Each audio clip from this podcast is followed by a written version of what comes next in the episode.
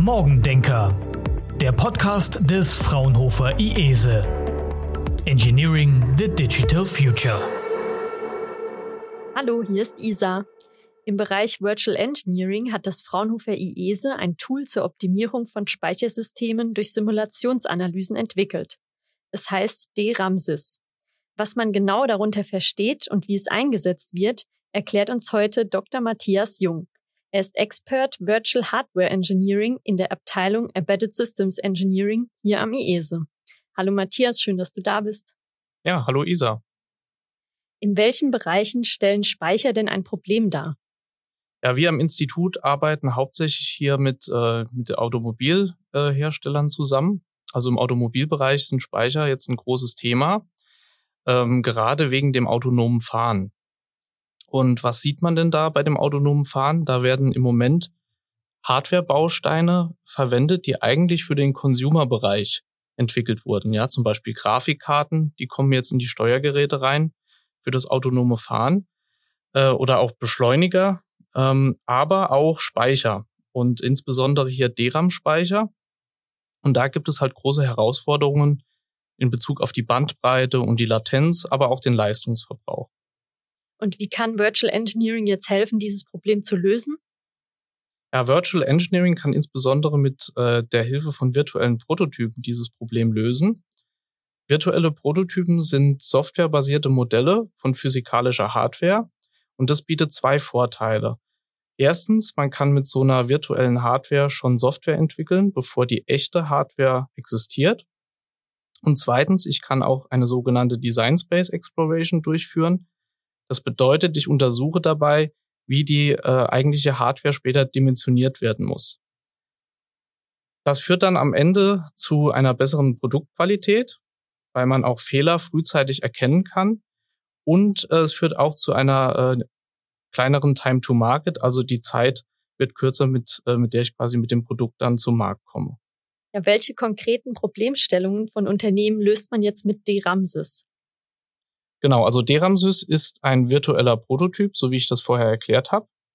Und damit kann man verschiedene Fragen beantworten. Zum Beispiel, welchen DRAM-Speichertyp äh, soll ich eigentlich in mein Produkt einbauen? Und da kann man dann unterscheiden, zum Beispiel zwischen DDR4 und DDR5. Das sind die Speicher, die in jedem Computer drin sind ähm, oder auch in Servern. Oder es gibt die sogenannten Low-Power-DRAMs, die LPDDR4 oder LPDDR5-Speicher. Äh, die sind zum Beispiel heute in jedem Smartphone verbaut. Dann gibt es aber auch die GDDRs, das sind die Grafikspeicher, die in der in Grafikkarten dann verwendet werden. Aber auch High Bandwidth Memory, das ist HBM, der wird auch in Grafikkarten zum Beispiel verwendet.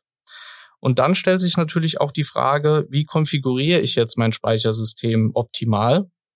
Und welche Auswirkungen hat so eine bestimmte Konfiguration auf meine Applikation, zum Beispiel das autonome Fahren? Nochmal zusammengefasst, was sind die Vorteile des Tools? Ja, DRAMSYS bietet, wie schon gesagt, äh, sehr viele Vorteile, wenn ich Untersuchungen machen möchte. Also welcher Speicher ist für mich der beste, für mein Produkt entsprechend der beste. Und das kann ich sehr schnell machen, weil DRAMSYS sehr schnell simuliert und auch sehr genau. Und es ist auch kompatibel äh, zu dem System C Standard, der ein Standard ist in der Industrie und deswegen bietet es dann auch eine leichte Anbindung äh, zum Beispiel an Prozessormodelle. Du sagst schnell und genau, also im Endeffekt spart es dem Unternehmen Geld.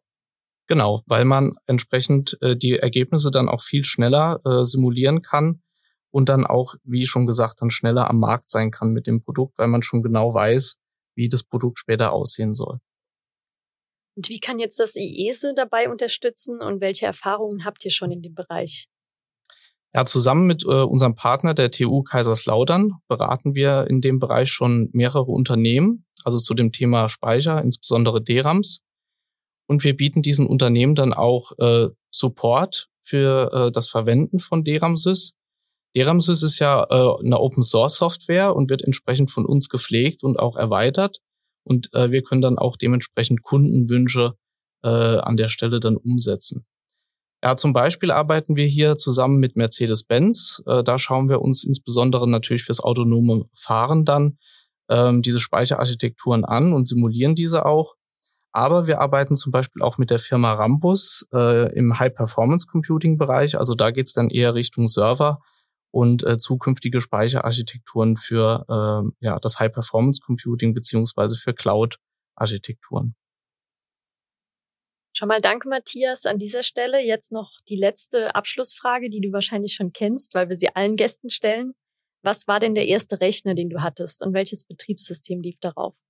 Genau, mein erster Rechner, ja, das ist schon ganz lange her. Das war von Intel ein 386er äh, mit dem Betriebssystem Windows 3.1. Okay, dann danke, Matthias, für diesen Einblick in deine private IT-Welt. Nächsten Monat starten wir mit unserem vierten und letzten Fokusthema Systemmodernisierung. Wenn ihr eine veraltete Software erfolgreich modernisieren möchtet, dann hört euch die nächste Podcast-Folge an. Bis dann! Morgendenker. Engineering the Digital Future.